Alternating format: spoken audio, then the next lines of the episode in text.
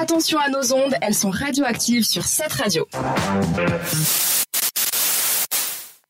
Et vous venez d'écouter Karma de Years and Years sur cette radio. Rebienvenue parmi nous, c'est l'émission radioactive du mardi et c'est l'heure maintenant de l'actu de Lilia.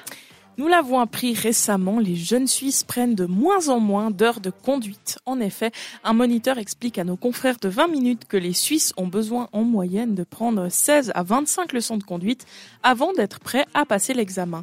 Alors que ces dernières années, beaucoup de jeunes de moins de 25 ans, des hommes principalement, tentent de passer l'examen avec seulement 5 à 6 leçons derrière eux.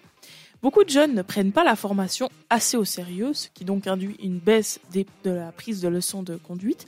Et bien entendu, l'argument financier est aussi invoqué, puisque beaucoup ne peuvent pas se permettre de payer beaucoup de leçons. Le commerce de détail, branche qui souffre d'une pénurie de main-d'œuvre avec plus de 12 000 emplois vacants en Suisse, a lancé une petite révolution dans un magasin à Mora. À partir de juin, les employés auront une semaine de 4 jours tout en gardant leur salaire actuel. Mais c'est super. Ouais, je suis d'accord avec toi. Je signe, je Mora, signe. Mora. Ouais, c'est le magasin donc Mondo Sport à Mora qui lance cela et il ne sera ouvert plus que les mardis, mercredis, vendredis et samedis. Heinz Egger, qui est le gérant de ce commerce, a décidé de fermer donc le jeudi, synonyme pour lui de jour de faible vente. Un bambin âgé d'un an, originaire du canton de Turgovie, a été héliporté la semaine dernière dans un état grave à l'hôpital après une chute dans un seau d'eau. Il a malheureusement succombé peu après son arrivée à l'hôpital. Neuf personnes ont été blessées dans une avalanche qui a emporté samedi matin 16 skieurs sur un sommet de plus de 4000 mètres, l'Alpe Belle, qui surplombe la station de Sasfé en Valais. Six hélicoptères d'Air Zermatt, d'Air Glacier et de la Rega ont été mobilisés pour porter secours à ces personnes. Trois de ces personnes ont pu rentrer chez elles après un traitement ambulatoire à l'hôpital, donc aucune personne décédée. C'est une bonne nouvelle. C'est mieux.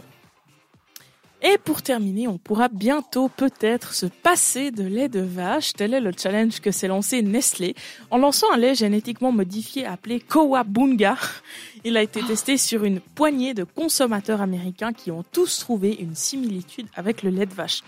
Ce lait est fabriqué avec des protéines de laboratoire, ce qui fait qu'il pourrait être produit à grande échelle. Conclusion, à l'avenir, les vaches auront peut-être la paix, mais les paysans seront pas très contents. Effectivement. Eh ben, c'est intéressant, des protéines de laboratoire. Donc, j'imagine des, des petits scientifiques, chacun devant sa petite protéine en train de la traire. Mais- je sais bien que c'est pas ça, mais voilà. Pardon, le, le, le nom, c'est un 1er avril, c'est un poisson d'avril. Ah non, non, c'est vraiment Comment comme t'as ça. dit? Kowabunga. Viens boire ton kawabunga Bon, je suis pas convaincue que ça intéresserait vraiment quelqu'un de tester ça en Suisse. Ça va peut-être même intéresser personne. Et sur ce, on va écouter personne. C'est de SPBK sur cette radio. Merci de nous avoir choisis. Vous nous avez trouvé active Retrouvez Radioactive en podcast sur cette radio.ch.